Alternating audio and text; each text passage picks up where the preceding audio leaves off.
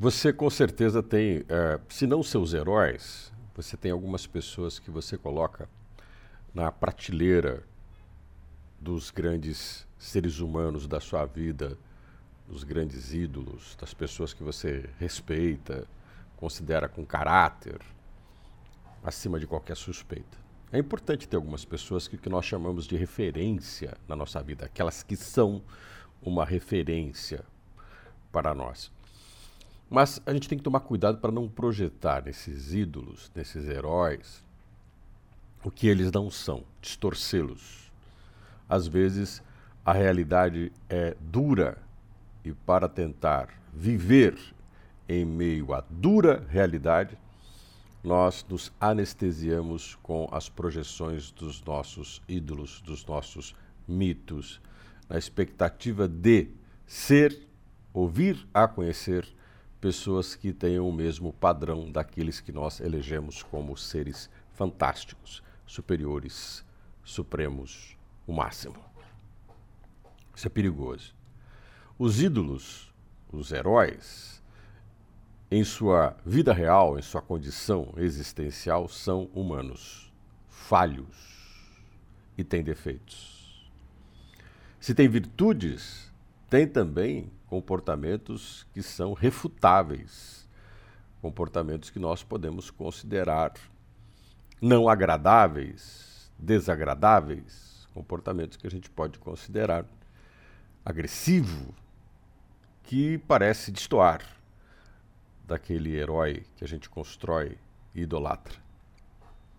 Não é normal, não, é relativamente humano. Se você fica surpreso ao idolatrar alguém, ao ter alguma pessoa em alta conta, como se diz, e numa convivência direta com a pessoa, conhecer dela algumas atitudes que não condizem com esse herói ou que afastam a imagem daquele que você idolatra, é humano. Bem-vindo à condição humana. Essa é a condição do ser humano. Nada de diferente nisso. Nossas projeções são feitas mais para nos satisfazer do que para reconhecer, para dar fé, como diz o outro, da realidade. Não é testemunho, é delírio. Se nós tivéssemos uma percepção dos seres humanos como eles são, contraditórios, inconstantes, marcados também por uma história de erros, nós teríamos uma percepção também de que nós podemos e temos muitas coisas boas, muitas atitudes nossas são louváveis, muitos comportamentos nossos são de se admirar. Algumas coisas que nós fazemos nos dão orgulho. Também temos comportamentos, também temos atitudes que nós gostaríamos de não ter, que inclusive alguns de nós gostam de esconder. Nós temos um lado que não é o melhor lado para as nossas fotografias, para as nossas selfies, para as nossas lives. Nós somos uma contradição. No aperfeiçoamento do ser humano, que é contraditório pela sua própria natureza, está o que nós chamamos de superação.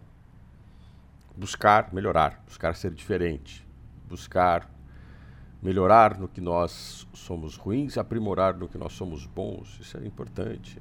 Mas para se fazer isso, tem um passo anterior, que é reconhecer quem nós somos, reconhecer onde nós estamos, reconhecer quem são as pessoas à nossa volta, reconhecer a realidade das coisas como elas são, e não como nós gostaríamos que elas fossem.